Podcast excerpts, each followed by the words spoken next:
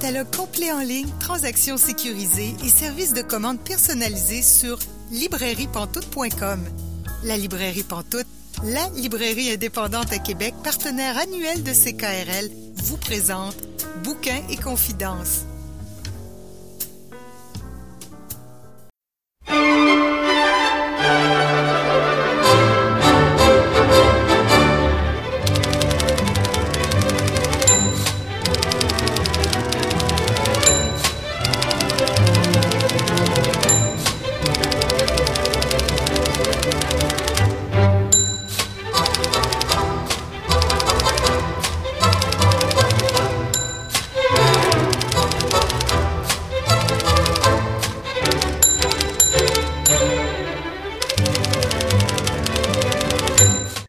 Bonjour et bienvenue à Bouquin Confidence. Julie Collin pour vous accompagner pour les 90 prochaines minutes de Bouquin Confidence. C'est votre rendez-vous littéraire sur les ondes de CKRL.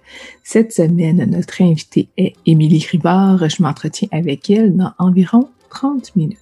Aussi, notre chroniqueuse Émilie Roy-Brière nous présente un livre particulièrement intrigant Également, notre chroniqueuse Célia Chalfoun nous suggère de découvrir ou de redécouvrir un personnage connu. Je vous en dis pas plus.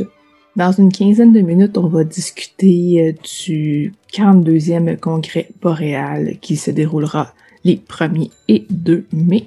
Mais pour commencer, parlons du Festival littéraire international Métropolis Bleu.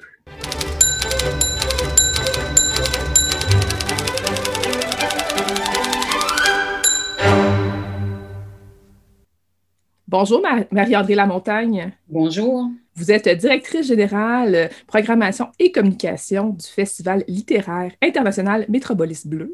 Qu'est-ce que c'est au juste ce festival littéraire? Ah, ben c'est un festival qui va connaître sa 23e édition, donc c'est tout de même, euh, c'est tout de même une sorte de tradition, on va dire de rendez-vous, on va dire plus modestement au printemps. Euh, c'est un festival, donc il a été créé il y a 23 ans par Linda Lee, et depuis euh, il y a une, une, équipe qui est en place, et en fait c'est un festival euh, international, ça c'est important.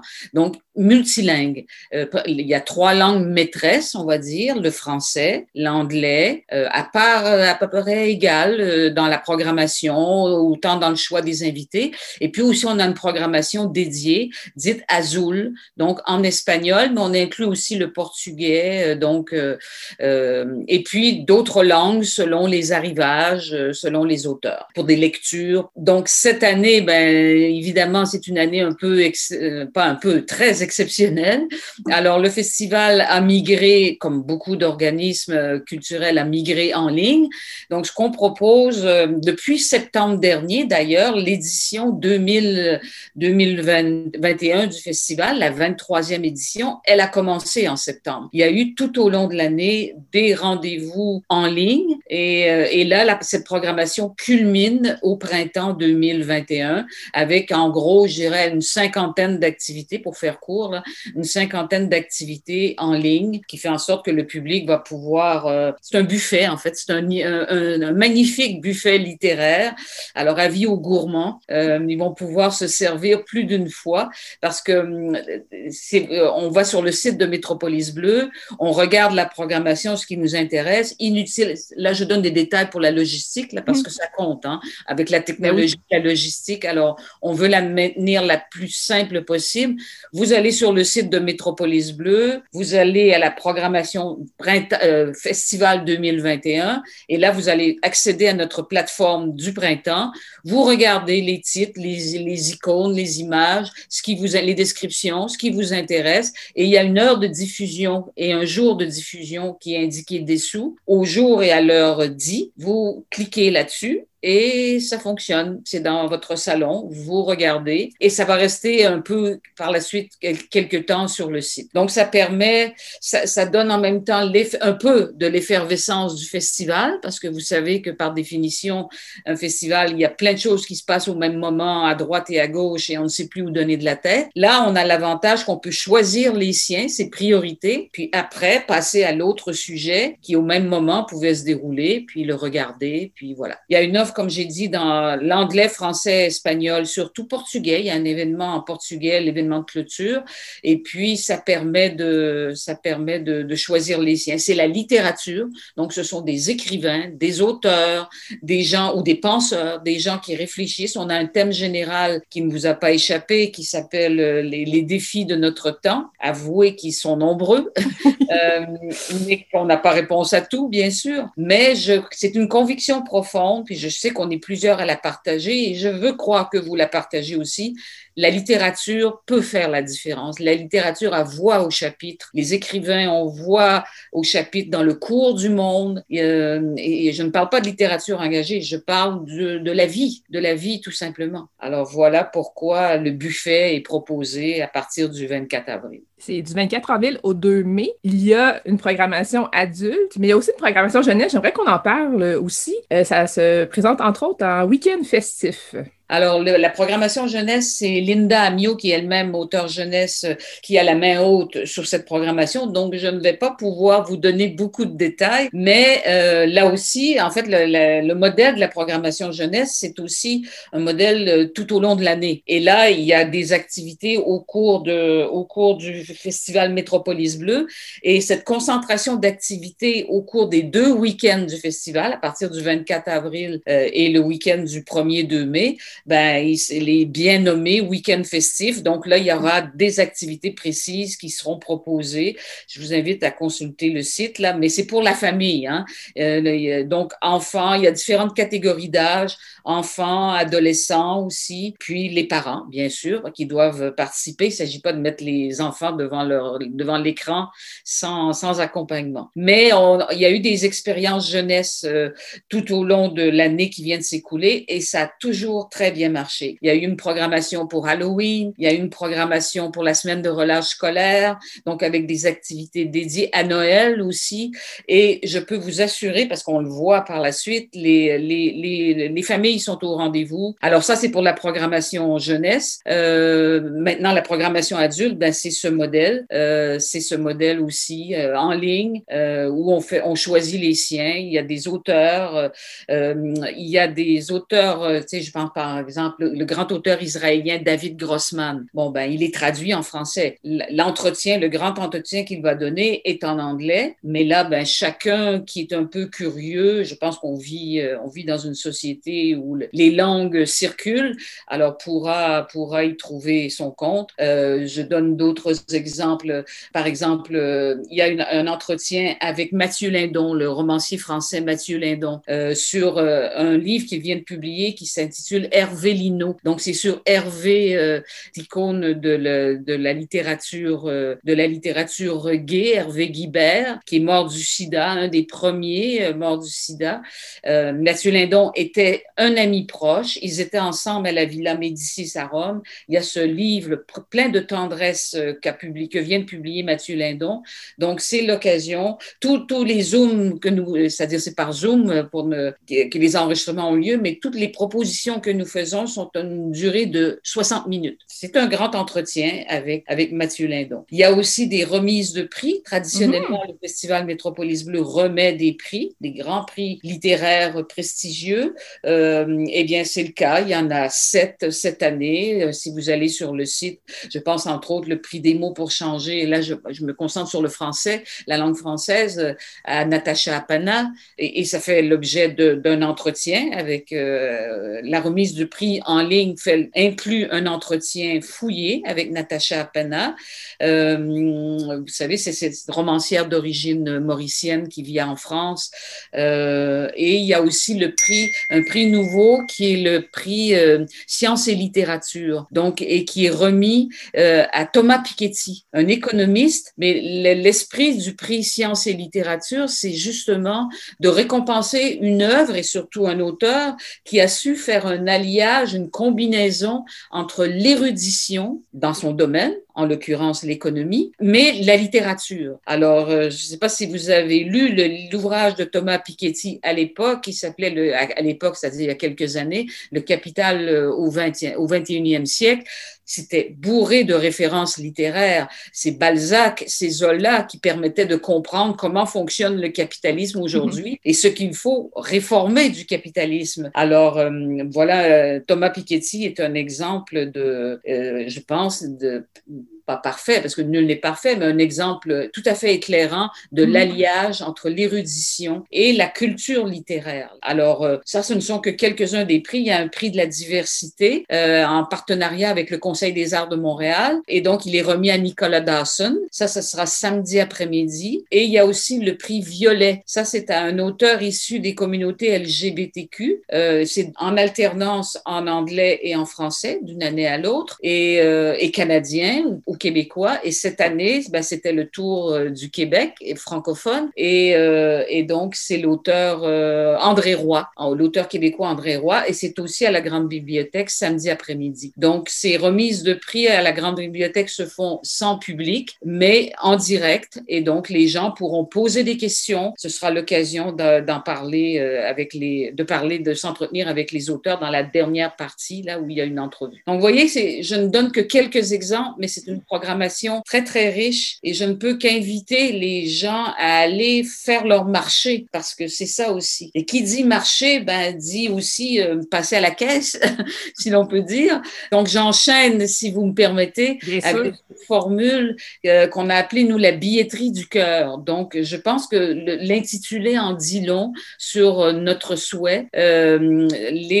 L'accès de, de, ces activités en ligne, il n'y a pas besoin de s'inscrire il n'y a, pas de billet à acheter, mais un don, une contribution volontaire euh, est appréciée. Chacun fait ce qu'il veut, ce qu'il peut ou pas. Et voilà pourquoi nous appelons billetterie du cœur euh, ce, petit mécanisme qui est très, très simple. Je l'ai testé. J'ai fait jouer mon cœur euh, et puis c'est très, très simple. C'est un clic et puis voilà, tout est enregistré et puis voilà. Et, et nous, ça fait une différence parce que le Festival Métropolis Bleu doit pouvoir compter aussi sur des revenus autonomes, comme tous les festivals. Euh, mais la situation est tellement euh, volatile et exceptionnelle que c'est, on navigue à vue aussi, hein, comme, comme toute entreprise culturelle. Et donc, on a pensé que la billetterie du cœur était une formule euh, qui laissait les gens à la fois libres, libres d'être généreux, libres de savourer ce que nous leur proposons, puis libres de reconnaître aussi le, le coût derrière tout ça, parce que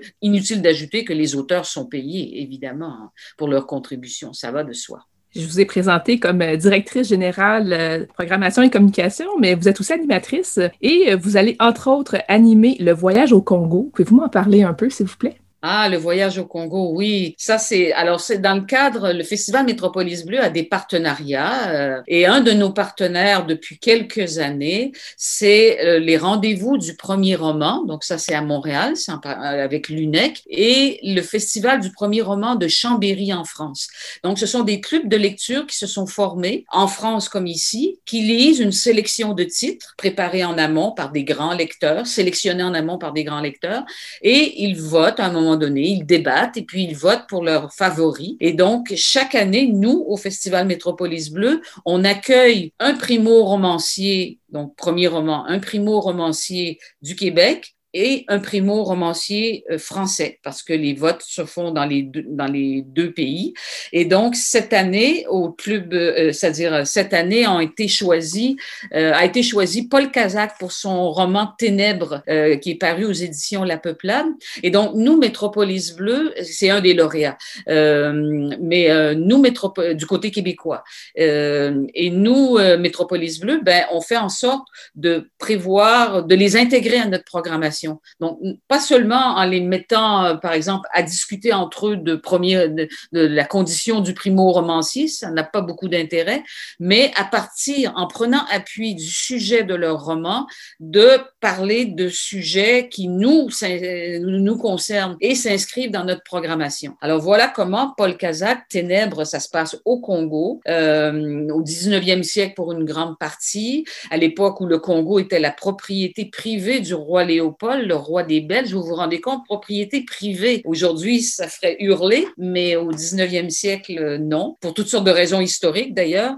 Et puis, il va s'entretenir avec Blaise Dalla, qui lui vient de publier Dans le ventre du Congo, chez Mémoire d'Encrier. Et donc, euh, c'est le Congo, encore une fois, mais c'est une autre, c'est une autre époque. On est au 20e siècle. Euh, on a, il y a l'exposition universelle à Bruxelles en 1958. Et donc, presque un siècle après les, euh, après le, le, comment dire, les exactions du, euh, qui se sont déroulées au, au, Congo au moment de la du plus fort de la colonisation, on en est encore en 1958 lors d'une exposition universelle en Belgique à reconstituer un village congolais où on exhibe des, euh, des natifs, on va dire, comme des bêtes de foire. Et parmi ceux-ci, il y a une princesse de sang, parce qu'il y avait des dynasties au Congo mm. avant l'arrivée du qui ont, qui ont continué par la suite, mais qui ont évidemment été déclassées en quelque sorte. Et donc, cette princesse de sang royale se retrouve euh, exhibée là, et, d'ailleurs, ça va mal se, tourner, se passer pour elle.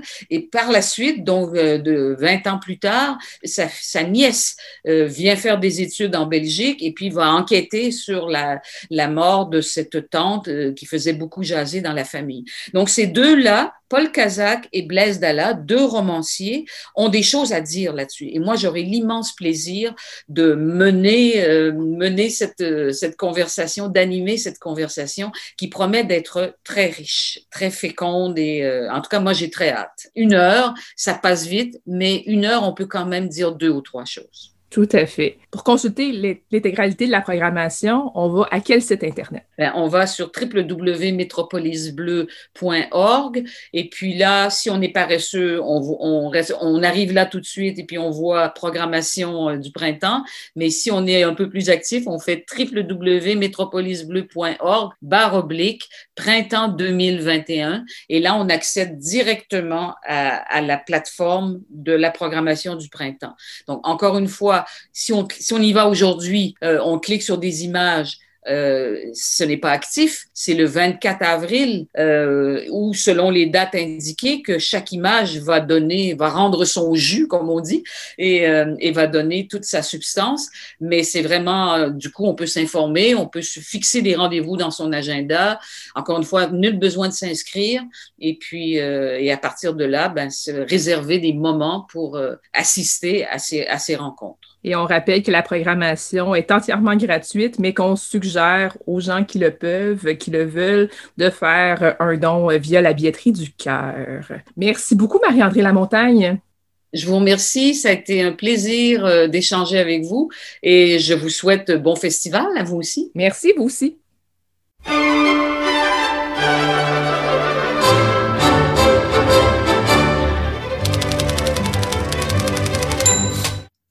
Vous êtes bien Bouquin Confidence, euh, Julie Collin au micro. Et là, je rejoins Pascal Laplante Dubé. Bonjour. Bonjour.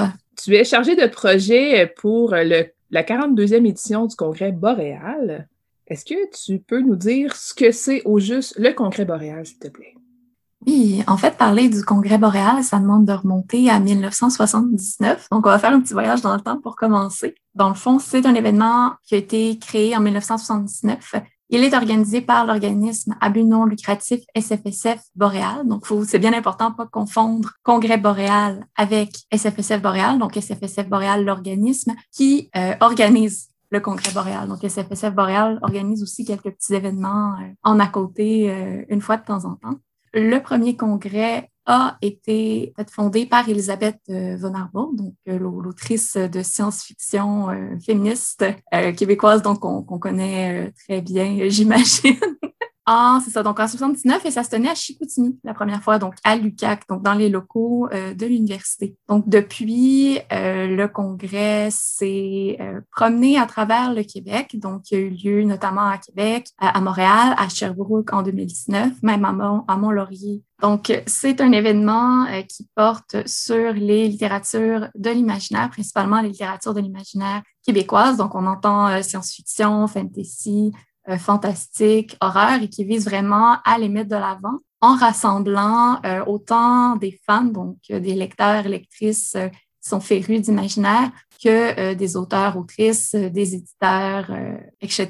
Donc vraiment toute, personne en fait qui est, intéressée par l'imaginaire est bienvenue lors de ces événements. Donc on a en général des, tables rondes, des fois des activités d'écriture, on a un concours d'écriture aussi à chaque année, des remises de prix. Donc il y a vraiment vraiment beaucoup de choses qui se passent en général dans un congrès boréal, sans, sans parler de, de discussions de couloir où on peut faire un peu de, de social, donc rencontrer des gens, discuter d'idées, euh, un peu en marge des, des, des tables rondes. Donc, la, la, première activité pour inaugurer le 42e congrès boréal, c'est une table ronde qui s'appelle Jouer aux détectives, roman noir, thriller, policier en littérature québécoise, qui va être animée par Pascal Roux, qui est collaborateur à Bouquin Confidence.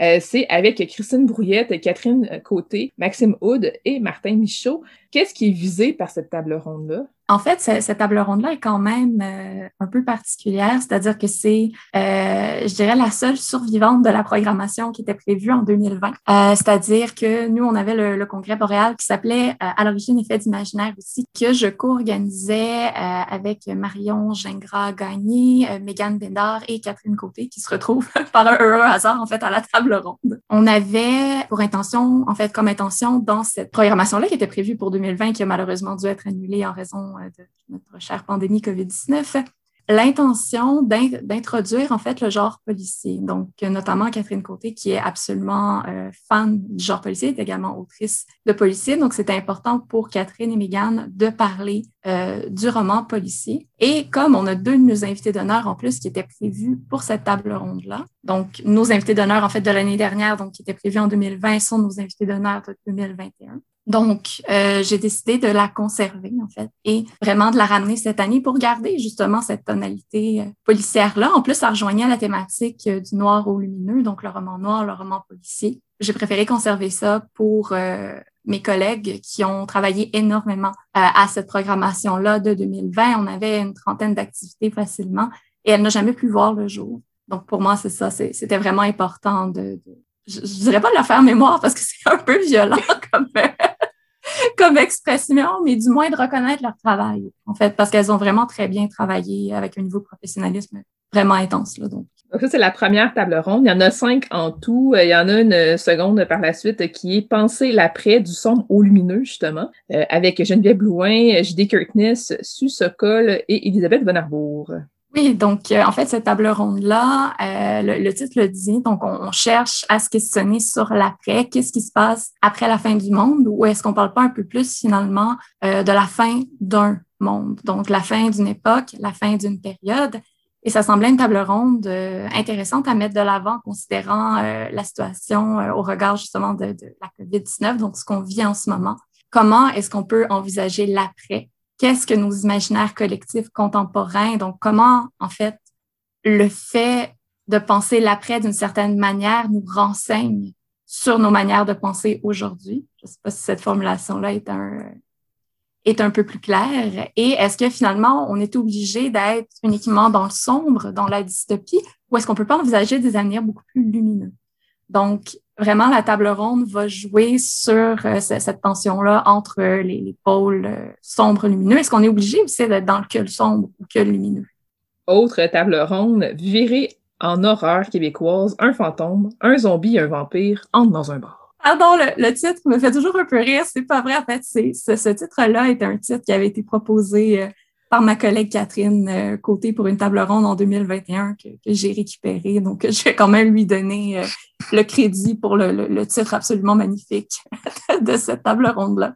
Donc, en fait, c'est simplement que l'horreur et le fantastique donc, sont vraiment populaires au Québec. Et on essaie de se demander, donc, est-ce qu'il y a une différence entre ces genres-là? Est-ce qu'ils peuvent se croiser? Dans le fond, pour répondre à cette question-là, on a, on, a différents auteurs, donc Frédéric Durand, Rianne Gélina, euh, Axel Lenoir, qui est une autrice de BD, et euh, Patrick Sénical, qui vont vraiment discuter de ces questions-là, et notamment la, la, fameuse question comment est-ce qu'on fait peur en horreur?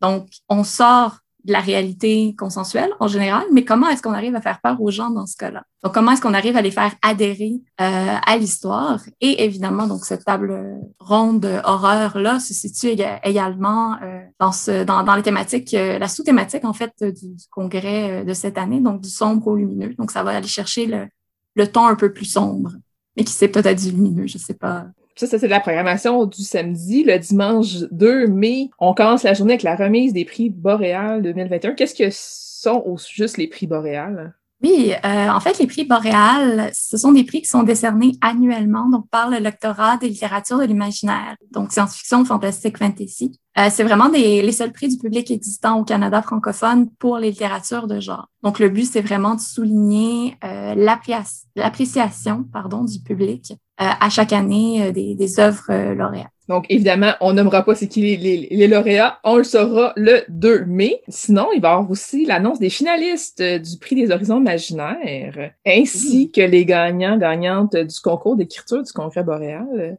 Euh, tout d'abord, en fait, euh, on a Naïla Aberkan et Maud de La Nuit Bayarjon qui vont venir euh, annoncer les finalistes du prix des horizons imaginaires, donc le, prix des horizons imaginaires qui est administré par la Fondation Lire pour réussir. On est à sa sixième édition cette année. Donc, le prix va être remis à l'automne 2021. Donc, ce qu'on va savoir dans le cadre du congrès boréal, c'est vraiment qui sont euh, les finalistes, donc qui ont été déterminés dernièrement. Je ne connais pas leur nom, mais si vous voulez les connaître, euh, vous allez, euh, je vous invite à assister à l'annonce des finalistes.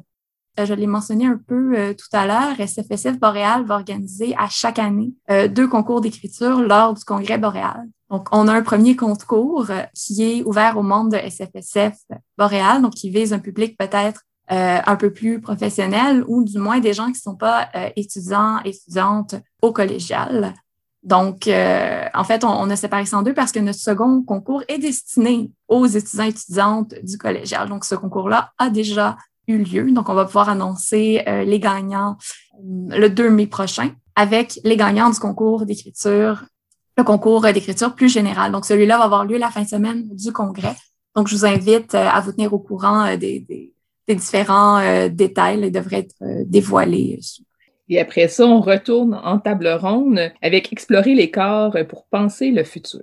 Oui, donc euh, c'est une, une, autre table ronde en fait qui se centre un peu plus sur la science-fiction. On va recevoir notamment euh, Chris Bergeron, Luc Dagenet et Caroline Georges, qui sont deux de nos invités d'honneur, ainsi que François Vignon. Donc l'animation va être faite par Sylvie Bérard. Et on se pose vraiment en fait la question du, des corps en fait en science-fiction. Donc à quel type de corps on a affaire? On a des corps hybrides, des corps cyborg, des corps virtuels, des corps charnels, des corps qui sont continuellement en train de se métamorphoser on se questionne euh, vraiment sur comment ces corps-là sont représentés en SF. Donc, ils sont vraiment à l'intersection de la matière, à l'intersection euh, de la matière et du virtuel, de la technologie, de la magie. Et euh, on se demande comment est-ce que ces corps nous permettent de penser l'être humain. Donc, est-ce que c'est possible de réfléchir autrement à l'être humain par le biais des corps en science-fiction?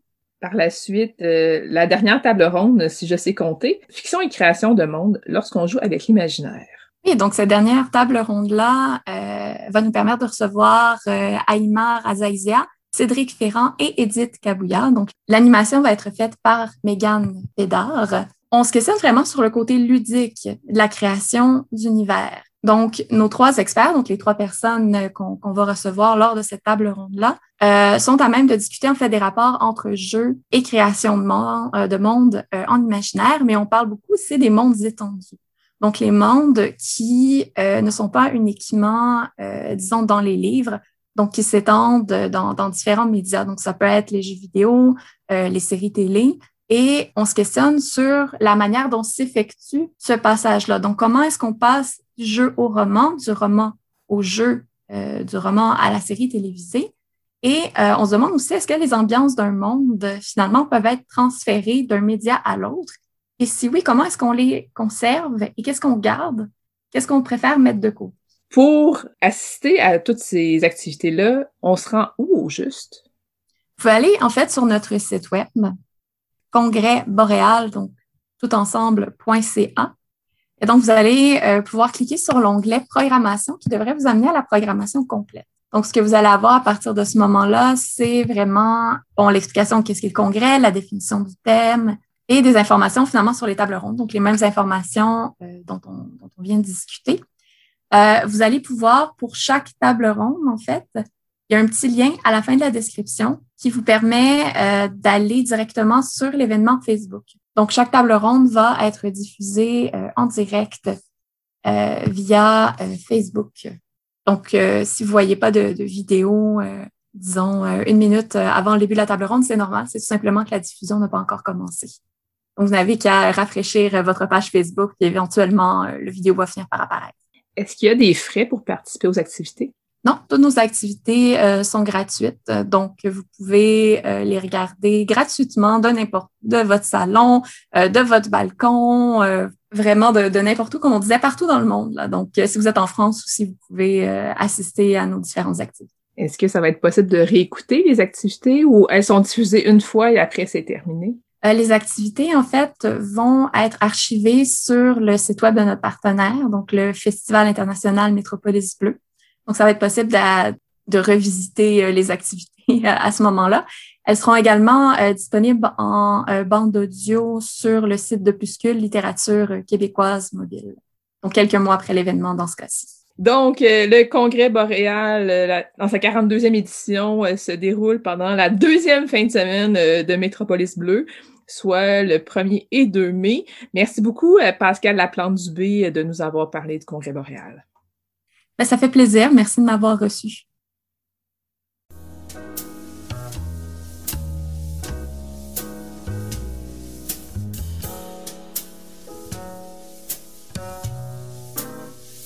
Catalogue complet en ligne, transactions sécurisées et services de commande personnalisés sur librairiepantoute.com. La librairie Pantoute, la librairie indépendante à Québec, partenaire annuel de CKRL, vous présente Bouquins et confidences.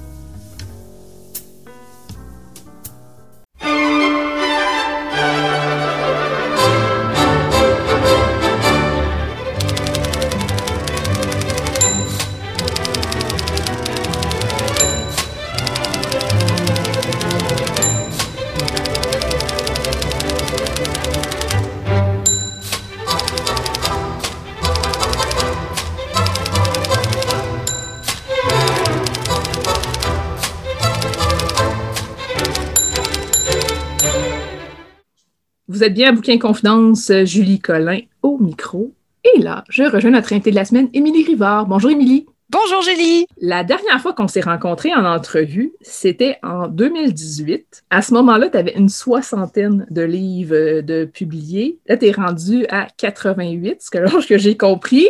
Oui. On discutera pas des 88 livres aujourd'hui. On a environ une demi-heure euh, pour discuter ensemble. Mais j'aimerais vraiment qu'on parle du premier, premier, premier livre que tu as publié. C'est Mon frère est un vampire en 2005. Est-ce que tu peux nous en parler un peu, s'il te plaît? Oui, bien sûr. C'est un livre, un roman qui a été écrit dans un contexte scolaire, en fait. Euh, J'étudiais à ce moment-là à l'Université Laval en création littéraire et dans un cours d'écriture pour enfants, j'avais à écrire un roman pour enfants. Et c'est ce texte-là que j'avais écrit à ce moment-là. Puis j'étais vraiment contente de ce que j'avais réussi à pondre.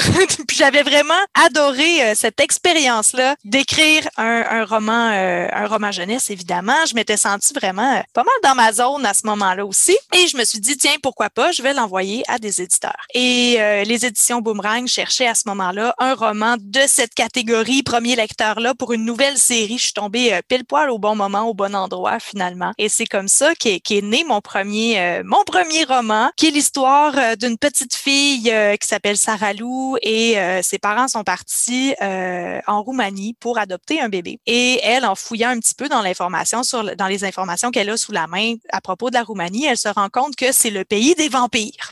Alors, il est certaine que le petit frère qui s'en vient est un vampire.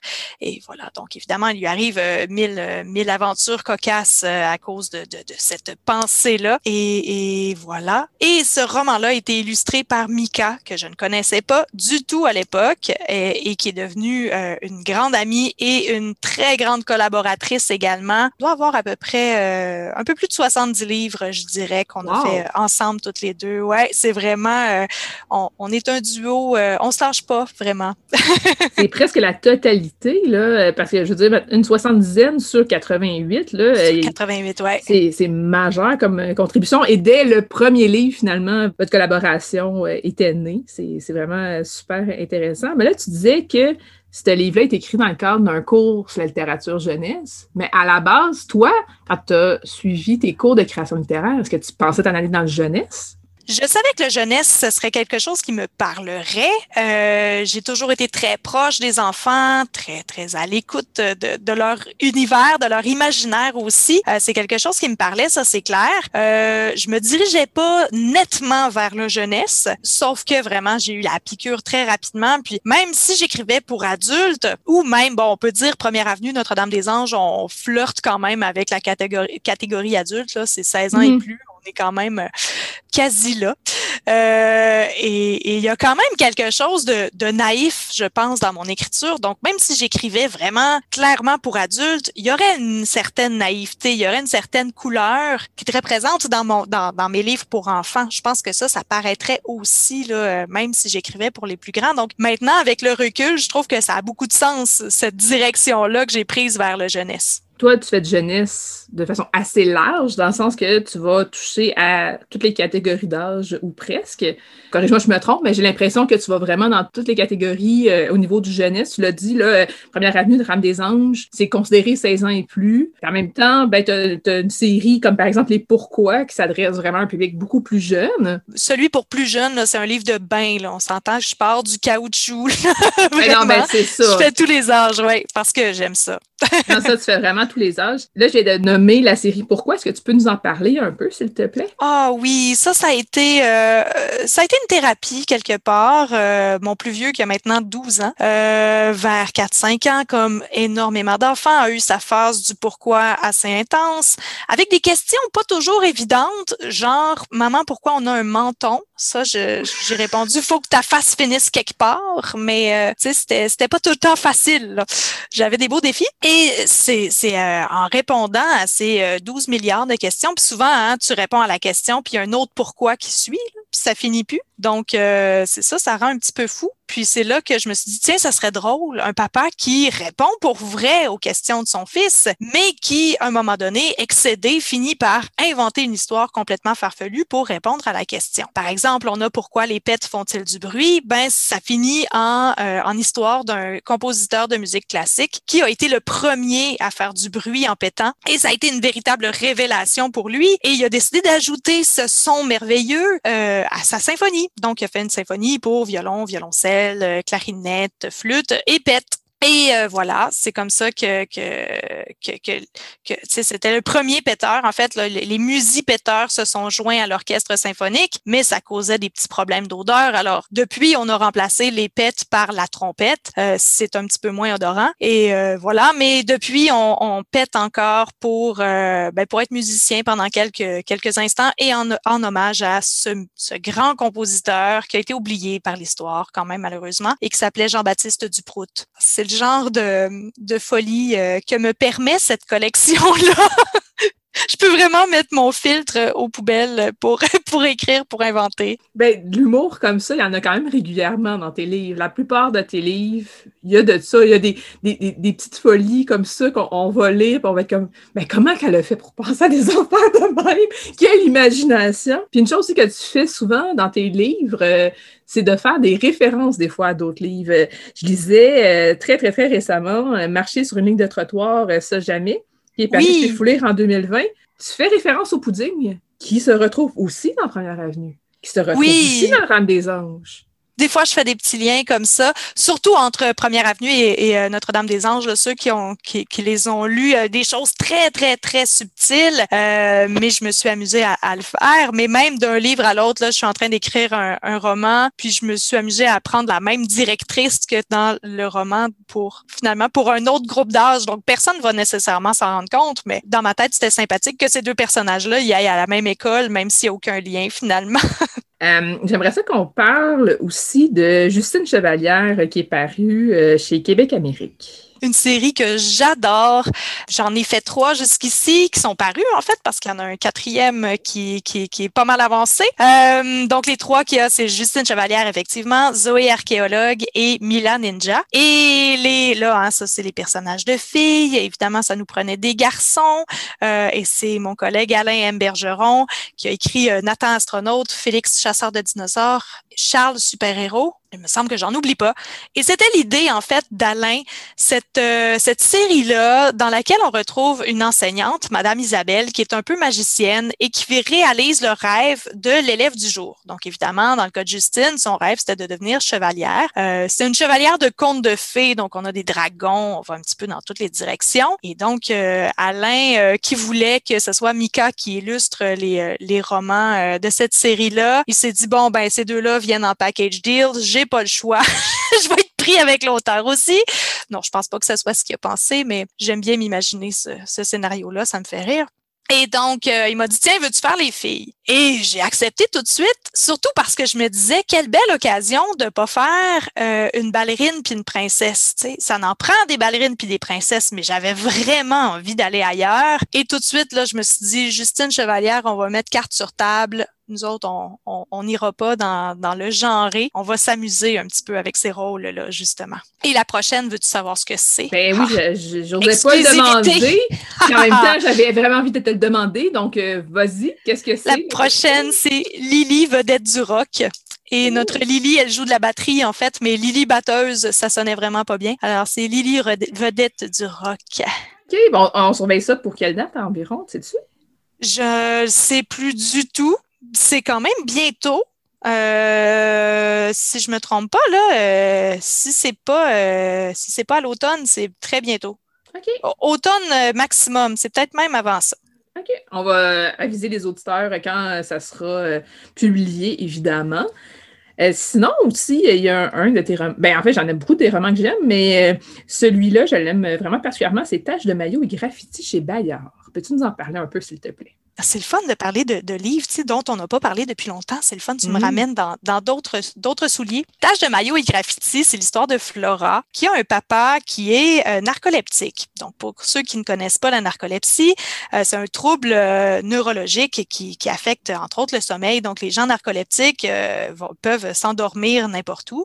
c'est pas toujours le cas, là, évidemment. Il y a comme certains niveaux de narcolepsie et mm-hmm. tout. Mais bon, bref, son papa, à elle, ça se peut qu'il s'endorme, tu sais, des fois, elle, sait qu'il est arrivé, mais oups, s'est endormi sur le bord de la porte. C'est comme, comme ça que ça vit. Et il travaille dans un musée, au Musée des Beaux-Arts. Et euh, lui, son rêve, ce serait d'être guide, mais il ne peut pas parce que si en plein milieu d'une visite guidée, il s'endort, c'est pas super. Donc, à sa fête, à son anniversaire, Flora se dit hey, je vais lui faire réaliser son rêve de guider en l'accompagnant finalement. Puis moi, je vais, hein, je vais, je vais, je vais apprendre tout ce qu'il y a à apprendre. Puis comme ça, je vais être capable de prendre le relais si jamais ça va pas. Et euh, donc, l'exposition qu'elle décide de, guider avec son papa, c'est l'exposition sur Riopel. Elle commence à essayer d'apprendre tout ce qu'elle peut sur Riopel, mais chaque fois, ça, ça vire mal. Et quand elle regarde les tableaux de, de Riopel, elle se rend compte qu'il y a toujours une histoire derrière ça. sais, dans sa tête, elle se fait une histoire, en fait. Donc, elle, se rend compte qu'on peut voir beaucoup de choses dans ces tâches-là. Finalement, on s'entend mm. que Riopel, il y a eu quand même des toiles euh, qui, sont, qui, qui ne sont pas... Qui sont, moins surréalistes, si on veut, là. Mm-hmm. mais quand même, en général, là, souvent, c'est assez abstrait. Donc, elle s'imagine quand même des événements dans tout ça, des, des, histoires, donc dans l'étoile de Riopel. En parallèle avec ça, euh, à son école, il y a des graffitis qui apparaissent un peu partout, et elle, au lieu de faire « Oh mon Dieu, des graffitis, ça n'a pas de bon sens », elle trouve ça quand même vraiment fascinant et surtout que les graffitis, il y a toujours une espèce de message. On, il y a une petite... Euh, ça ressemble beaucoup à ce que Banksy fait, donc de, de faire un graffiti avec un message derrière, que ce soit un message un peu plus poétique ou un message... Euh, un, ben, un, message finalement un peu plus politique aussi parfois. Alors elle, elle, se dit « Waouh, c'est donc bien génial! » Et à un moment donné, elle finit par être pointée du doigt parce que, bon, ben dans un, un texte, euh, dans son cours d'éthique, elle, dit que, ben que pour elle, si ça enjolive un mur, un graffiti, Est-ce que c'est vraiment mal? Tu elle se questionne sur ça, sur les limites là, de, de, la légalité dans tout ça. Et aussi, bon, elle pose plein de questions à sa prof d'art sur Riopel, qui faisait aussi des peintures avec l'aérosol, évidemment. Donc là, elle est euh, pointée du doigt. Donc, on, a toute une aventure où elle essaie de trouver qui est le coupable pour être déculpabilisée elle-même, finalement c'est pas le bon mot, disculper. Voilà.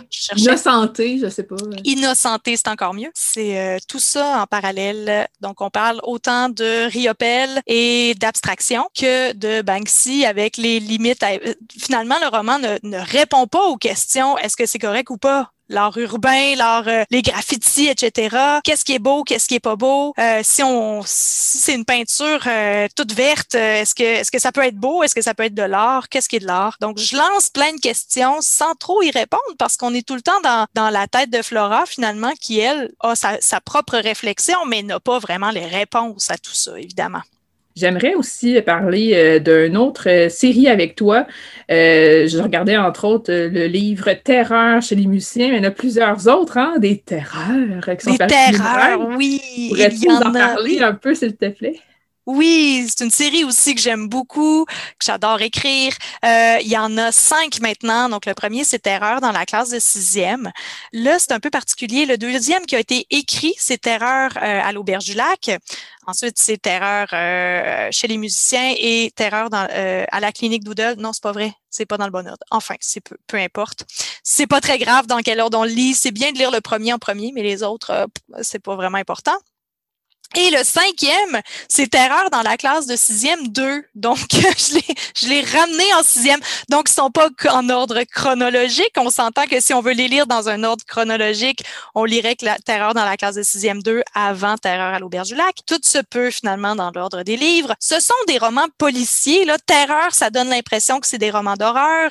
Bon, le, le c'était à mon avis, une petite erreur de les avoir appelés comme ça, mais bon, des fois, hein, quand on cherche un titre, euh, on voit pas tous les aspects. Et dans le premier, il y a vraiment la terreur est très euh, présente. Là, c'est vraiment euh, au centre du livre. Donc, on a juste gardé terreur pour faire un lien finalement entre toute la série. Et c'est ça, c'est des romans policiers. c'est Jacob qui est toujours le personnage principal, qui est le fils d'une enquêteuse qui fait les choses à sa manière. Tu sais, dans les romans, dans les pas dans les romans, mais dans les films policiers il y a toujours comme le vieux qui fait les choses euh, vraiment by the book, puis là, il y a le petit jeune à côté un peu foufou qui, qui est toujours à la limite de la légalité, puis qui est toujours un petit peu rebelle finalement. Et j'avais envie que ce petit côté-là rebelle, ça soit chez une femme. C'est comme, c'est plus amusant dans ma tête. Alors, euh, c'est la, la, mère de Jacob. Et lui, il se dit tout le temps, oh my God, elle va se mettre dans la boîte, ça va être l'enfer. Et là, dans le premier tome, elle doit, elle doit enquêter dans l'école de Jacob. Elle se fait passer pour le nouveau professeur de musique avec une fausse barbe et tout. Elle connaît rien à la musique.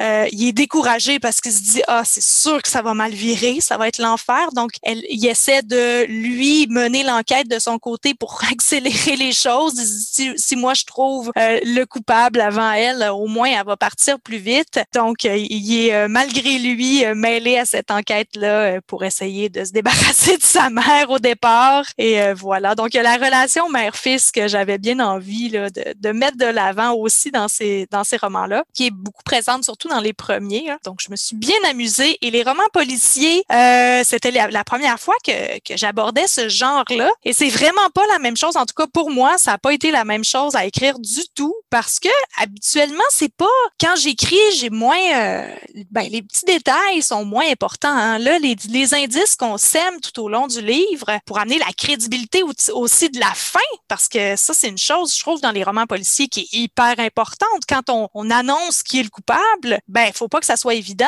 mais faut pas non, faut, faut pas que ça sorte de nulle part. Tu sais, faut que, mm-hmm. faut pas que le lecteur se dise, ben voyons donc, ça n'a pas rapport. Évidemment. Donc les indices sont hyper importants. Alors le plan est incroyablement important aussi. Euh, moi, je faisais pas des plans hyper élaborés avant. Pour les romans policiers, là, c'est des pages et des pages de tableau, des fois, juste pour bien placer les choses, bien placer la chronologie des événements. En tout cas, c'est c'est euh, c'est une structure à laquelle euh, j'étais pas habituée et c'est vraiment intéressant aussi. C'est vraiment agréable de construire mon histoire beaucoup beaucoup plus en amont finalement, là, sûr que ça fonctionne une fois que j'écris l'histoire, parce que revenir en arrière puis de retravailler l'histoire si les bons éléments sont pas mis, c'est vraiment plus difficile, à mon avis. Peux-tu nous parler un peu de démarche derrière l'écriture de certains livres? Est-ce que c'est vrai ce que certains pensent que ça s'écrit rapidement parce que c'est des petits livres pour les enfants?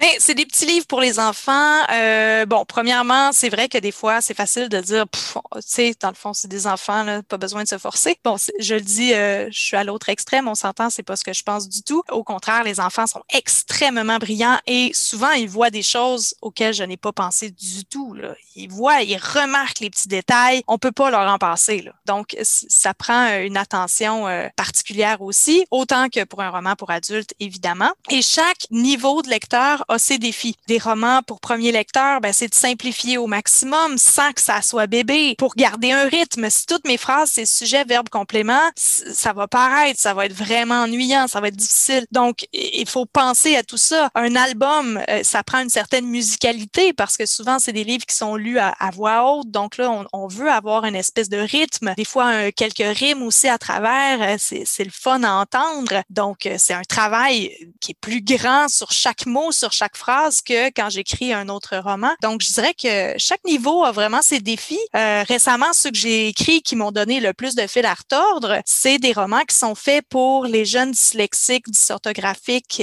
Mais là, à ce moment-là, c'est simplifié au maximum, là, mais c'est tellement difficile justement de simplifier le plus possible les phrases, de les, les inférences pour en faire le moins possible.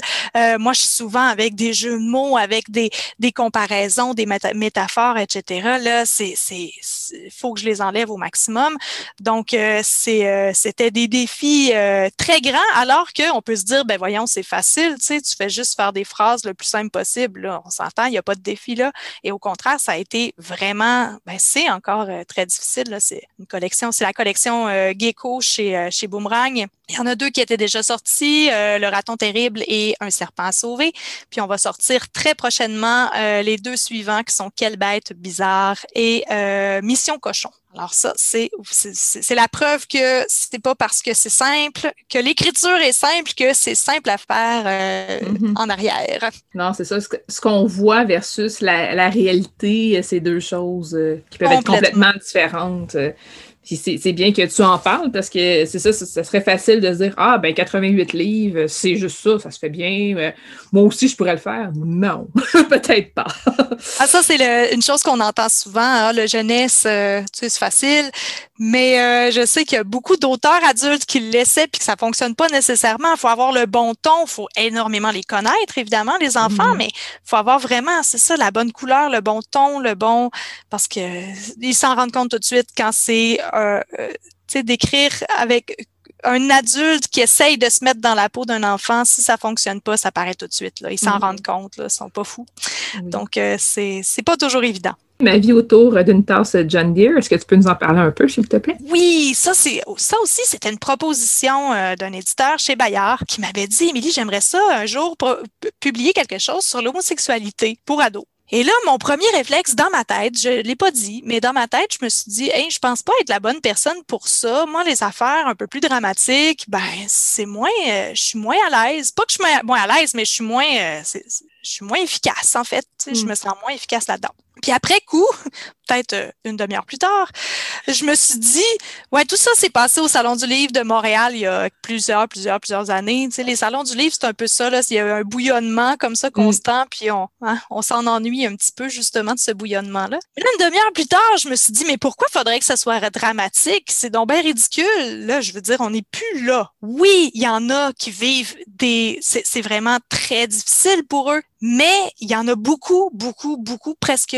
tous les romans sur l'homosexualité euh, à l'adolescence sont dramatiques. Et c'est tout le temps la sortie du placard qui est difficile. Ben là, je dis tout le temps, là, je généralise énormément, là, c'est pas tout le temps ça, mais il y a toujours un aspect très difficile. Puis je me suis dit, ça serait peut-être le fun, justement, d'avoir un, roman qui est plus lumineux sur le sujet pour montrer aux jeunes, justement, qui vivent ces, ces réflexions-là, pour leur dire, écoute, c'est pas toujours horrible, là Tu sais, ça, Mm. ça peut être beau aussi, là. Donc, j'avais envie d'offrir ça, ce, ce point de vue-là. Et surtout, j'avais envie que le roman soit avec un personnage, un héros qui est homosexuel, mais que ça soit pas la thématique du livre. Donc, il lui arrive mille autres choses qui ont aucun lien avec son homosexualité. Puis ça, c'était super important pour moi que ça soit ça, finalement. Tu sais, de, de montrer, c'est la meilleure façon de montrer la normalité, en fait, hein Mhm. c'est de, de, de, de faire comme, tu sais, bon, il y a les cheveux noirs, il y a les yeux bleus, puis il est gay, puis voilà, c'est une des caractéristiques du personnage, puis c'est tout. Donc, euh,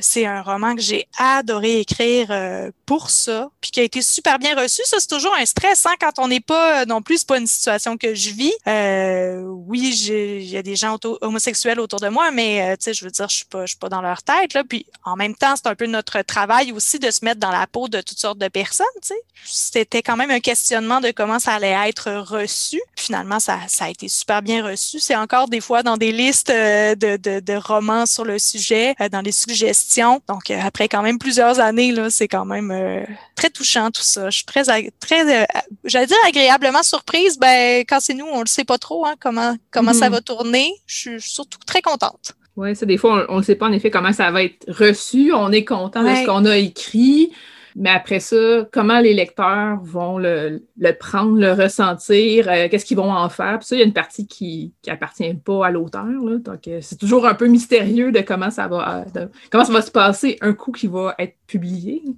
Complètement. Des fois, on a l'impression que d'avoir écrit quelque chose qui se tient, qui marche, qui va, qui va vraiment se vendre euh, énormément. Puis finalement, euh, ben, pour mille raisons, euh, c'est pas ce qui arrive.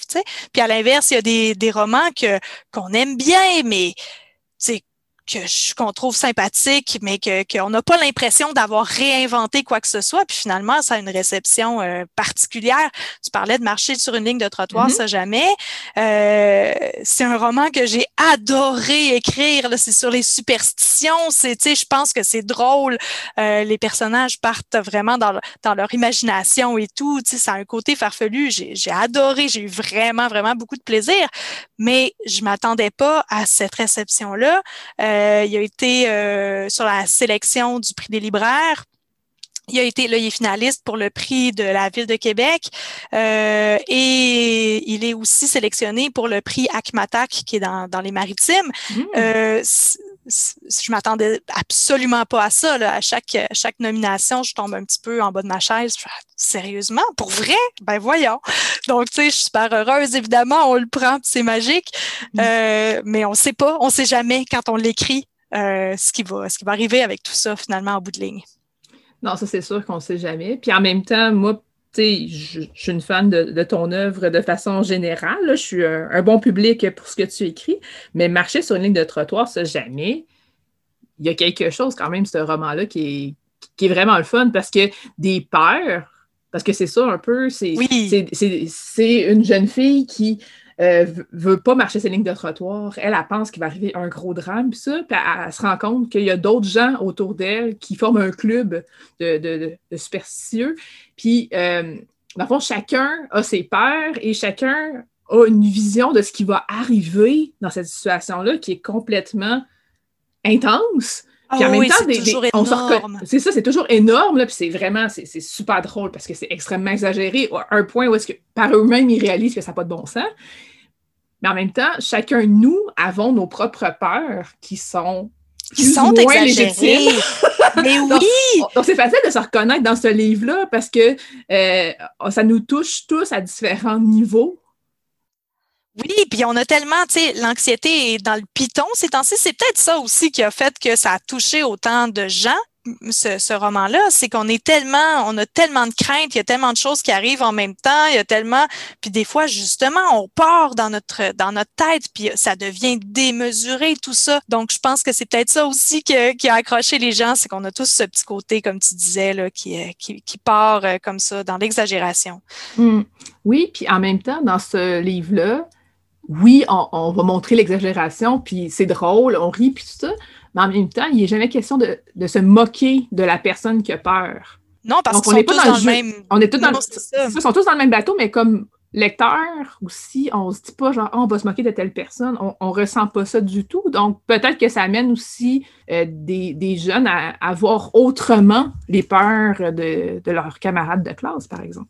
Ben, j'espère, ça serait vraiment bien qu'on parce que des, souvent c'est incontrôlable tout ça là. Puis euh, je veux dire celui qui veut jamais manger de, de, de sandwich s'ils sont pas coupés en triangle, c'est complètement absurde là. Je veux dire mange là ta sandwich puis c'est tout. Mais mais en même temps, on comprend pourquoi pour lui ça ça devient impossible. Puis euh, oui, je pense que c'est vrai que ça peut euh, on peut on peut faire un parallèle avec des gens autour de nous un peu plus facilement. Tu t'es aussi lancée dans le documentaire, Émilie Rivard. Oui, j'ai euh, en fait encore là, c'est une offre de, des éditions euh, Québec-Amérique qui euh, voulait écrire des documentaires sur les régions du Québec. et ce qu'ils ne savaient pas quand ils m'ont offert ça, c'est que j'ai étudié en tourisme dans une autre vie. C'est vrai?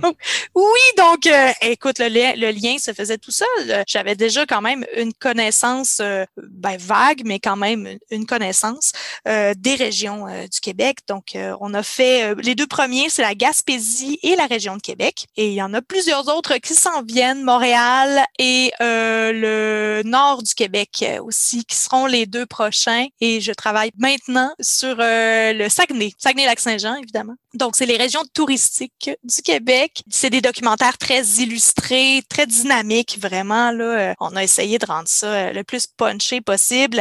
Les illustrations sont de Julie Fontaine-Ferron. C'est magnifique, vraiment très coloré. Donc, euh, c'est une autre aventure complètement, hein, évidemment c'est pas, euh, je suis pas dans la fiction cette fois-ci. Même si j'ai intégré des légendes là pour euh, être un peu plus dans mes pantoufles, là, on a quand même, euh, quand même un petit côté de fiction qui se, qui se mêle à tout ça là, avec les différentes légendes des, des différentes régions. Ça s'adresse au troisième cycle. Tu sais, pour des classes qui voudraient se le procurer, ce serait pour le troisième cycle. Cela dit, c'est des livres qui se consultent vraiment à tout âge, à mon avis. Là. Puis c'est autant pour ceux qui veulent partir en voyage dans cette région-là pour en apprendre un petit peu plus avant le départ que ceux qui veulent juste de l'information, qui veulent voyager par le livre. Ça peut être vraiment euh, lu euh, par tous. Même, euh, même évidemment, le, livre sur la région de Québec, j'ai appris quand même plein de choses en le faisant. Donc, je pense que même les gens de Québec peuvent apprécier la lecture de, de ces albums-là. Ben, merci beaucoup, Émilie Rivard. On surveille tes projets. Merci!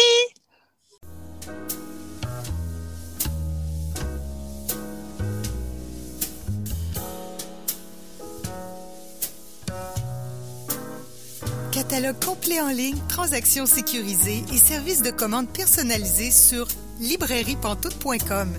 La librairie Pantoute, la librairie indépendante à Québec, partenaire annuel de CKRL, vous présente Bouquins et confidences.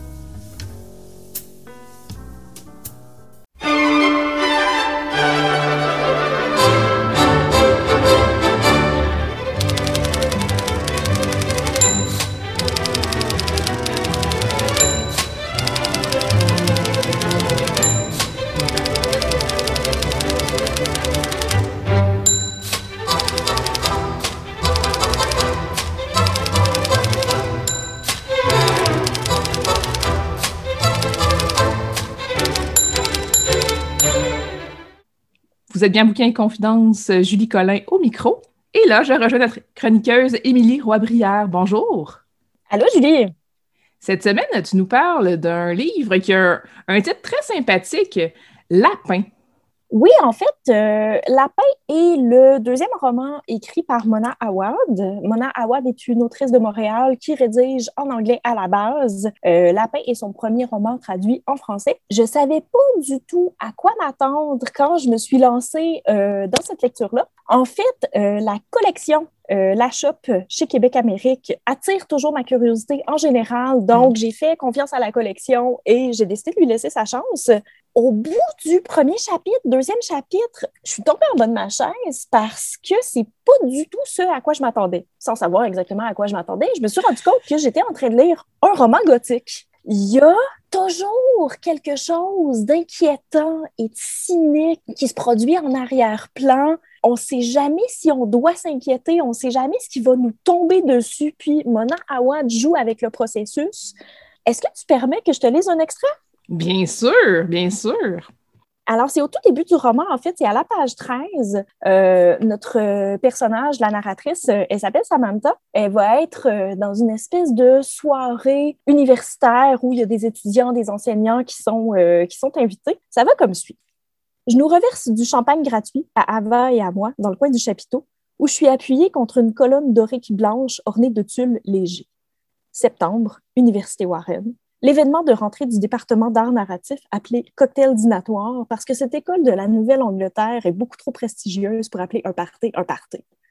Admirez les centres de table débordant de listes tirées. Admirez les voiles blancs garnis de lumière de Noël qui flottent partout comme autant de fantômes. Admirez les plateaux en étain remplis de roulés au saumon et de crostini au foie de canard surmontés de petites orchidées en sucre. Admirez tous ces blancs vêtus de noir discutant des bourses qu'ils ont obtenues pour traduire l'œuvre de poètes français que personne ne lit. Admirez le chapiteau somptueux sous lequel les gens les plus éduqués de la société se mêlent, experts de toutes les formes d'art sauf celui de la conversation. Souriant et inconscient du fait qu'il se trouve dans la bouche de l'enfer, ou comme Ava et moi l'appelons, le repère de Cthulhu. Cthulhu est un immense monstre à tête de pieuvre créé par un auteur d'histoire d'horreur qui est devenu fou et qui est mort ici. Et au fond, c'est parfaitement logique. Parce qu'on le sent, que cette ville est pourrie quand on marche dans les rues à l'extérieur de la bulle Warren. C'est vrai, il y a quelque chose de bizarre dans les maisons, les arbres, la lumière. Mentionnez-le et la plupart des gens vous regardent sans comprendre, mais pas Ava. Ava dit Je sais, la ville, les maisons, les arbres, la lumière, tout est fucké ici. Donc, on a toujours cette espèce de, sentiment étrange dont on n'arrive pas à se débarrasser. En fait, la prémisse du roman me rappelait beaucoup euh, Le Maître des illusions de Donateur. Euh, je ne sais pas si tu l'as déjà lu. Non. C'est paru en 1992. À l'époque, ça avait euh, gagné euh, le prix des libraires du Québec. Pour la prémisse, ça se ressemble parce que nous avons un personnage qui est le narrateur qui va suivre des cours dans une université américaine. je crois que c'est en Nouvelle-Angleterre, les deux. Puis, c'est souvent des petits groupes, donc une espèce de, de, microcosme, de rapport hiérarchique qui va se tisser entre les différents étudiants, ce qui va distinguer le narrateur des autres étudiants dans son cours dans Le Maître des illusions, ça va être le privilège de classe. Je crois qu'ils sont un très petit groupe, ils sont peut-être cinq ou six. Puis là-dedans, le narrateur, en fait, est un boursier. Donc, ça va le distinguer des autres étudiants dans son cours qui sont euh, issus de familles beaucoup plus fortunées pour qui l'accès à des études supérieures ne sera pas nécessairement un problème. Il va y avoir un secret qui va unir euh, ces autres étudiants, qui va les isoler du narrateur. Puis, ce secret-là va être au cœur de l'intrigue, ça va être le moteur de l'intrigue. Dans Lapin de Mona Awad, on a un petit peu le même genre de rapport. Notre narratrice qui s'appelle Samantha, euh, elle va suivre un cours de création littéraire avec quatre autres filles qui sont très soudées, qui sont très solidaires. C'en est même un petit peu inquiétant. La manière dont Mona Awad les décrit, c'est un peu, on dirait une espèce d'étrange bête à quatre têtes. On dirait ah. que les informations qui passent dans la tête de l'autre euh, apparaissent comme par magie dans la tête des autres. Elles sont tout le temps ensemble, elles sont tout le temps collées, elles sont très affectueuses. Elles aiment les choses qui sont très girly aussi, euh, le, glitter, les cupcakes. Euh, ils vont dans une espèce de, de restaurant où est-ce qu'on mange des mini portions de tout. Donc, des mini ailes de poulet, des mini frites, des mini milkshakes. C'est un petit peu halluciné. Et donc, Samantha va devoir, en fait, suivre des cours avec ces quatre filles-là qui la rendent super mal à l'aise, euh, qu'elle déteste quand même assez profondément. Euh, les quatre filles s'appellent Eleanor, Caroline, Victoria et Kira. Mais elle a retrouvé des surnoms, en fait. Dans sa tête, elle s'appelle euh, la Duchesse, Cupcake, Vignette et Poupée Creepy. Puis, entre elles, elles vont s'appeler Lapin. Oh, lapin, t'as pas à t'inquiéter. Euh, lapin, c'est tellement joli ce que t'écris. Puis, en fait, l'une ou l'autre s'appelle lapin. Il n'y a pas vraiment de distinction. Ce qui va renforcer cette espèce de sentiment-là de, de bête à quatre têtes, euh, comme je parlais tantôt. Puis, entre les quatre filles, circule un secret qui est un secret sanglant, inquiétant, peut-être un peu magique aussi. Puis, c'est ça qui va être le moteur de l'intrigue. Au début du roman, Samantha va être euh, invitée à l'une de leurs soirées elle n'a aucune espèce d'idée pourquoi il est invité, pourquoi ces filles-là auraient soudainement euh, envie de sa présence. Elle se dit bah, peut-être qu'elles me prennent par pitié, euh, peut-être qu'elles veulent réellement m'inclure dans leur espèce de cercle, je ne sais pas. Elle ne sait pas si elle va y aller. Elle vit euh, avec une fille qui s'appelle Ava. Ava, on ne sait pas trop si c'est sa colocataire, sa meilleure amie, son amante. c'est pas très clair, mais c'est pas très important elle va décider d'y aller quand même. Donc, elle se présente chez euh, Cupcake, si je me rappelle bien, puis les filles sont en train de boire des cocktails. Euh, elles sont très accueillantes, mais on dirait qu'il y a quelque chose de, on dirait qu'il y a quelque chose de fin, quelque chose d'hypocrite. On n'est pas certain. Samantha va devoir apprendre un petit peu les règles à mesure parce que les filles lui disent qu'elle est invitée à un salon Salas avec euh, deux S majuscules qui semble être un genre de soirée qu'elles organisent qui va suivre ses propres règles. Et donc, les filles vont devoir euh, raconter une histoire érotique. Les quatre filles se sont déjà préparées, elles ont déjà un extrait de texte à lire, elles ont des accessoires et tout. Puis Samantha sait pas trop exactement comment euh, agir avec avec ces filles-là. Puis, ben, à la toute fin, on lui dit, ben, Samantha, c'est ton tour, euh, tu vas nous raconter une histoire sexy. Elle n'a aucune espèce d'idée de quoi raconter. Elle est déjà un peu feeling parce qu'elle a bu quelques cocktails. On ne sait pas s'il y a une drogue particulière dans son cocktail non plus. Puis, elle va commencer à leur raconter une histoire euh, d'amourette d'école secondaire avec un certain Rob Valencia. Puis, en fait, elle raconte une pièce de théâtre euh, pendant laquelle elle sentait une attirance très, très euh, magnétique, très animale pour le fameux Rob Valencia. À la fin du secondaire, ben, ils se sont perdus de lui, ils se sont jamais reparlé. Puis, elle va inventer quelques détails aussi pour rendre ça plus érotique. Puis, ben, son histoire va plaire à la fin de la soirée, c'est toujours aussi étrange. Les filles vont lui demander d'aller euh, à l'extérieur en pleine nuit pour capturer un lapin sauvage parce que c'est comme ça que se terminent les salons Salas. Elle veut pas déplaire, elle est pas sûre, elle est euh, un peu déboussolée. Je me rappelle même pas si elle arrive à attraper un lapin au final. Toujours est-il que le lendemain matin, elle se réveille dans son lit, elle est vêtue d'une cape de chaperon rouge, elle est couverte de glitter et Ava, sa fameuse colocataire, amante, meilleure amie, on sait pas trop, a disparu. C'est mm. comme ça que commence la fin. Puis, à mesure que les filles vont l'inviter à leur soirée, partager euh, le secret qui les unit, ça devient, euh, ça devient gore, ça devient inquiétant, c'est cynique. Il y a toujours aussi une espèce de clivage entre ce que Samantha va dire aux autres filles, puis ce qu'elle va nous dire dans la narration. Elle dit qu'elle les déteste, elle les juge vraiment beaucoup, mais elle commence à se tenir avec elle, puis elle adopte un peu le même genre de vocabulaire. Euh, tout est beau, tout est gentil, tout le monde s'aime. Ça met profondément mal à l'aise. Puis, à un certain moment donné, ces filles-là deviennent un peu des espèces de des espèces de figures interchangeables parce qu'elles s'appellent toutes lapins. Donc, en fait, euh, on ne sait pas exactement euh, qui fait quoi. Samantha devient elle-même un lapin. c'est super inquiétant.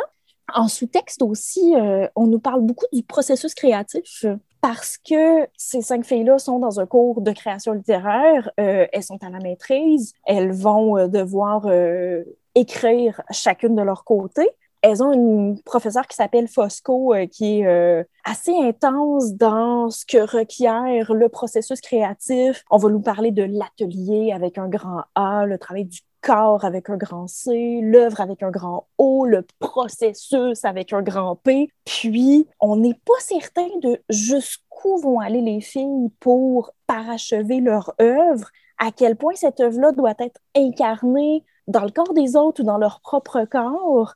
On a une totale perte des repères du côté de Samantha on ne sait pas si elle est droguée, on commence à douter de la réalité, puis elle va payer d'elle-même aussi pour, euh, pour essayer de, ultimement, créer une, une œuvre euh, vivante ou solide. Donc, c'est très inquiétant tout ça. La manière dont c'est écrit va jouer sur l'horreur peut-être plus que ce qui est raconté, mais c'est vraiment, euh, vraiment déboussolant. J'ai adoré ça. C'est pas du tout ce à quoi je m'attendais. Et la finale est à la hauteur des attentes également. Tu me disais que c'était une traduction, Émilie? Oui, en fait, euh, la traduction est de Marie Frankland. Puis, je trouve que c'est extrêmement bien approprié le texte de Mona Awad parce que ça paraît drôle à dire, j'avais pas l'impression d'être devant une traduction. Euh, ça s'explique probablement parce qu'il y a beaucoup de québécisme dans le texte. Comme dans l'extrait que je lisais tantôt, il y avait un tout est foqué ici. Euh, j'en ai repéré quelques-uns au fil de ma lecture. Puis j'ai vraiment l'impression de lire un roman québécois, ce qui est peut-être un peu drôle à dire parce que l'auteur est anglophone. C'est un superbe travail, j'ai adoré ça.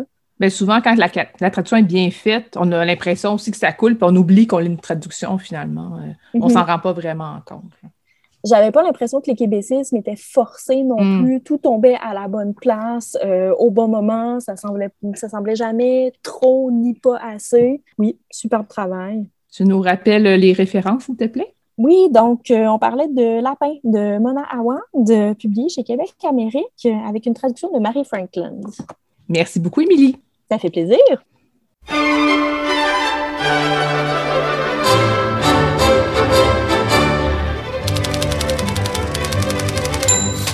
Bonjour Célia. Bonjour Julie. Cette semaine, tu nous parles d'un sujet qui m'étonne vraiment beaucoup. Euh, je, l'avoue, euh, quand tu m'as proposé ce sujet-là, je me suis dit Ah ouais. De quoi s'agit-il? Ouais, cette semaine, j'avais envie de parler de d'un certain nombre d'histoires qui m'ont marqué à la fois enfant et adulte, et ce sont les histoires de Picsou. Quand j'étais enfant, je lisais beaucoup les histoires de Picsou dans les magazines comme euh, Super Picsou Géant et Picsou Magazine. D'ailleurs, je ne sais pas si ces magazines-là étaient publiés au Québec, mais en tout cas en France, il y a un gros marché pour ces magazines-là. Entre autres, quand j'étais malade, mes parents m'achetaient des histoires de Picsou. Et puis, je repensais à ces histoires-là dernièrement. Ça faisait des années que j'en avais pas lu, alors que j'adorais ça, et il me semblait que c'était tellement bien écrit, mais je savais pas trop si c'était moi à 6 ans qui me disais wow, c'est la meilleure histoire que j'ai jamais lue, ou si c'était vraiment qu'il y avait quelque chose dans ces histoires-là de d'incroyable. Et il se trouve que la maison d'édition Glénat a ressorti entre 2012 et 2017 l'intégrale des histoires de Picsou qui ont été écrites par Don Rosa. Picsou et puis euh, son neveu Donald et puis tous les tous les autres de la famille ont été créés par Karl Barks à l'origine, mais ensuite le, les personnages ont été repris par d'autres illustrateurs, entre autres Don Rosa, qui, a, qui a vraiment eu comme un... Euh, avec lui, il y a eu comme un, âge d'or des aventures de Picsou, même si ça a été il est américain et il est, il est plus connu en Europe qu'aux États-Unis avec ses histoires. Bref, ça c'est pour tout le, petit contexte sur Don Rosa et Picsou. C'est le recueil qui est sorti, l'intégrale de Don Rosa est en sept tomes. Moi, je me suis procuré les trois premiers tomes parce que les deux premiers, aborde la jeunesse de Picsou. Et ces histoires-là m'avaient fait un tel effet quand je les avais lues enfant. Et je me souvenais euh, d'une histoire d'amour un peu impossible, d'un théâtre en flammes, d'une ruée vers l'or. C'était quand même waouh. Et je les ai relus et je peux confirmer que c'est vraiment, vraiment bon. je suis comme, je suis tellement heureuse d'avoir relu ça. Puis je comprends pourquoi ça me fascinait autant à l'époque. Puis je dirais à n'importe qui qui a lu Picsou avant, qui n'a pas lu Picsou, de, de se plonger là-dedans parce que c'est des histoires incroyables. Je te dirais que si tu veux lire des histoires qui sont hyper bien documentées historiquement, où il y a de la comédie et du drame, des personnages forts, et puis des, illustrations incroyables, bah, plonge-toi tout de suite dans la jeunesse de Picsou parce qu'il y a plein de choses avec Don Rosa qui fonctionnent. La première, c'est que il est un peu obsessionnel quand il s'agit d'aller chercher des détails historiques. Donc, il y a beaucoup de choses dans ces histoires qui référencent des choses qui, ou des personnes qui ont véritablement existé. Par exemple, entre autres, Picsou rencontre Theodore Roosevelt à un moment aux États-Unis, puis ils ont, des, ils ont des grandes conversations. Il fait partie de la rue vers l'or dans le Klondike, il est cowboy dans le Montana, euh, il fait aussi les ruées vers l'or euh, euh, en Australie. Fait que tout ça, ça permet de voir ne serait-ce que des paysages absolument incroyable. Puis il, voilà, il dessine tellement bien Don Rosa qu'en plus, ça t'emmène vraiment quelque part quand tu regardes ça. Puis c'est aussi intéressant de voir le personnage de Picsou qu'on connaît comme cette personne hyper avare, hyper riche, de voir d'où il vient, puis comment il est devenu, qui il est devenu. Là, cette jeunesse-là, c'est passionnant. Et puis Picsou, il a grandi en Écosse. Puis son, sa première job, il était cireur de chaussures. C'est comme ça qu'il a gagné sa première pièce. Et puis sa famille, donc sa famille, c'est le, le clan des Mac Picsou. Ils ont un énorme château en Écosse, euh, dans lequel ils ne vivent plus parce que ça coûte trop cher, mais qui, euh, leur appartient toujours. Mais le clan a perdu de sa splendeur, il n'y a plus d'argent, etc., etc. Et puis, plus tard, Picsou part à la recherche du succès, de la réussite. Il veut devenir riche euh, parce qu'il vient d'une famille qui ne l'est pas, d'une famille qui, voilà, qui a souffert de plein de manières différentes, puis il veut réussir ce que j'aime en plus dans cette histoire, ça va pas vers la facilité. Bah, c'est une bande dessinée, fait qu'il suffit qu'il lui arrive ça, puis il devient riche, puis on n'en parle plus, puis on a enfin le personnage de Picsou tel qu'on connaît. Mais non, Picsou passe comme 15, 20 ans à essayer des choses qui ne fonctionnent pas avant d'enfin rencontrer le succès pour la première fois dans le Klondike. Fait qu'au fur et à mesure de ces histoires, on le voit grandir, on le voit rencontrer les personnes qui vont devenir soit ses amis, soit ses ennemis jurés. Et puis, on découvre aussi un Picsou amoureux et puis, tout ça, c'est écrit sans prendre, parce que comme on s'entend que ces histoires étaient publiées avec euh, euh, une audience jeunesse euh, en tête, mais Don Rosa ne prend jamais les enfants ou les ados pour des personnes qui ne vont pas être capables de comprendre. Fait que ce sont des histoires à la fois complexes et abordables, et des personnages forts, intenses et drôles, et qu'il y a vraiment tout qui est réuni dans ces, deux premiers tomes, La jeunesse de Picsou, pour faire passer des moments juste incroyable. Et ce qui est le fun aussi, c'est que chaque histoire, parce que la jeunesse de Picsou, c'est sorti comme en quelque chose comme 12 chapitres, si je dis pas de bêtises, euh, au fur et à mesure des années. Et donc, dans le livre, à chaque fois qu'une histoire se termine, Don Rosa explique comment il en est venu raconter cette version-là, qu'est-ce qu'il a trouvé dans les histoires précédentes de Karl Marx pour se dire, OK, je vais raconter cet épisode-là, la vie de Picsou. Euh, il raconte plein de détails sur l'illustration. Lui, il se trouve nul euh, en illustration. c'est super intéressant, d'autant plus que c'est une personne qui n'a pas une très bonne vue. Euh, depuis toujours. Et on se dit, OK, bon, il a illustré ça en se trouvant nul et en plus en voyant pas bien. C'est quand même impressionnant. Comme d'habitude, je veux pas trop en dire sur les choses que je lis. Mais, OK, mon réflexe, moi, quand j'ai repensé à Picsou après des années à l'avoir oublié, je me suis dit, est-ce que je veux vraiment relire ça? Bah, C'est Picsou quand même. Euh, C'était peut-être une histoire d'enfance ou quelque chose comme ça. Et je sais pas pourquoi j'avais ce réflexe-là. Je pense qu'il y, a ce qui joue beaucoup là-dedans, c'est que parfois la littérature jeunesse est encore pas vraiment considérée comme de la vraie littérature, c'est tellement frustrant, tellement énervant, tellement injuste. Et je pense qu'une partie de ça, euh, une partie de moi, pardon, avait juste intégré ce concept, puis je me suis dit, ben non, je ne veux pas relire Picsou quand même, je, suis une grande personne. Et puis, euh, la grande personne, et puis l'enfant en moi s'en dit, what? T'adores ça, Picsou, va lire Picsou, puis qu'est-ce qu'on s'en fiche de ce que les gens pensent si tu veux lire Picsou? Et puis, voilà, j'ai vraiment retrouvé quelque chose de magique, quelque chose de tellement bien écrit. C'est un plaisir de relire en tant qu'adulte et de se rendre compte toute la maîtrise narrative qu'il y a derrière. Puis après, la maîtrise graphique, donc je peux pas vraiment en parler parce que c'est pas vraiment mon domaine. Donc je peux juste dire, waouh, les illustrations sont magnifiques. Euh, donc c'était, ouais, c'est ça. C'était vraiment un plaisir de redécouvrir ça. Et puis c'est un plaisir maintenant de dire aux gens, si vous avez aimé Picsou ou si vous découvrez Picsou, foncez, c'est tellement bon. On redécouvre l'histoire des États-Unis, euh, de l'Australie, entre autres, en, relisant ces tomes-là aussi. Puis c'est bourré d'un humour qui est vraiment très très bon et de, de références qu'on n'a pas besoin de comprendre, c'est correct, mais quand on en comprend une, ça fait vraiment sourire, par exemple, quand il rencontre des personnages vraiment mythiques du Canada ou des États-Unis, entre autres. Donc ça, c'est La Grande Épopée de Picsou, qui est sortie en sept tomes chez Glénat. Mais je conseille surtout les deux premiers tomes qui sont sur la jeunesse de Picsou. Qui sont, euh, dans les autres tomes, c'est des histoires souvent plus courtes, parfois plus centrées sur euh, le côté humoristique en fonction des, des demandes que Don Rosa recevait de ses éditeurs. Mais dans la jeunesse de Picsou, c'est vraiment Don Rosa au sommet de sa forme, avec des, grands arcs narratifs, des histoires longues, des histoires documentées et tout ça. Fait que c'est euh, ça. Un bonheur en page.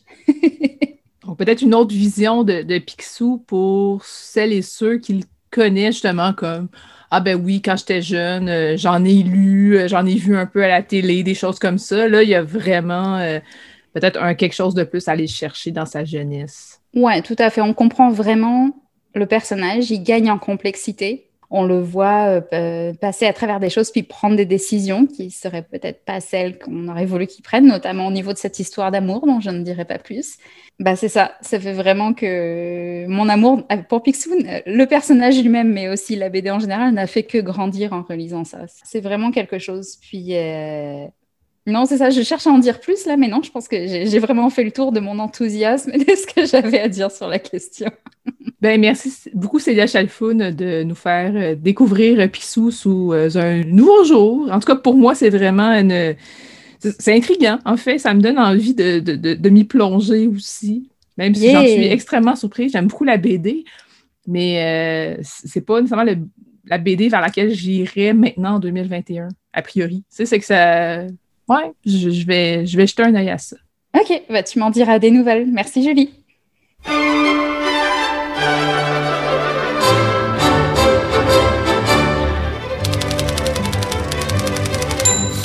C'est tout pour Bouquin Confidence cette semaine. Merci à notre invité de la semaine, Émilie Rivard. Merci également à nos invités Marie-André Lamontagne, qui est directrice générale programmation et communication du Festival littéraire international Métropolis Bleu, ainsi qu'à Pascal Laplante Dubé, qui est chargé de projet au Congrès boréal. Merci aussi à nos chroniqueuses Émilie Roy-Brière et Célia Chalfoun. Tous les détails de l'émission sont disponibles sur la page Facebook de Bouquins et Confidences. Reste à l'écoute de CKRL, c'est Rock'n'Roll Planète qui suit à l'instant. Passez une belle soirée et à la semaine prochaine.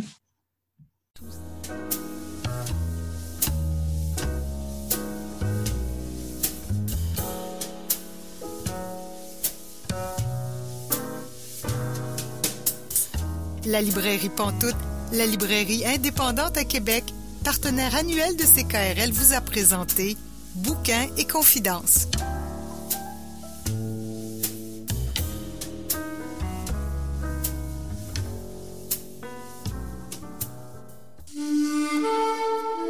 Cette émission est disponible en balado-diffusion.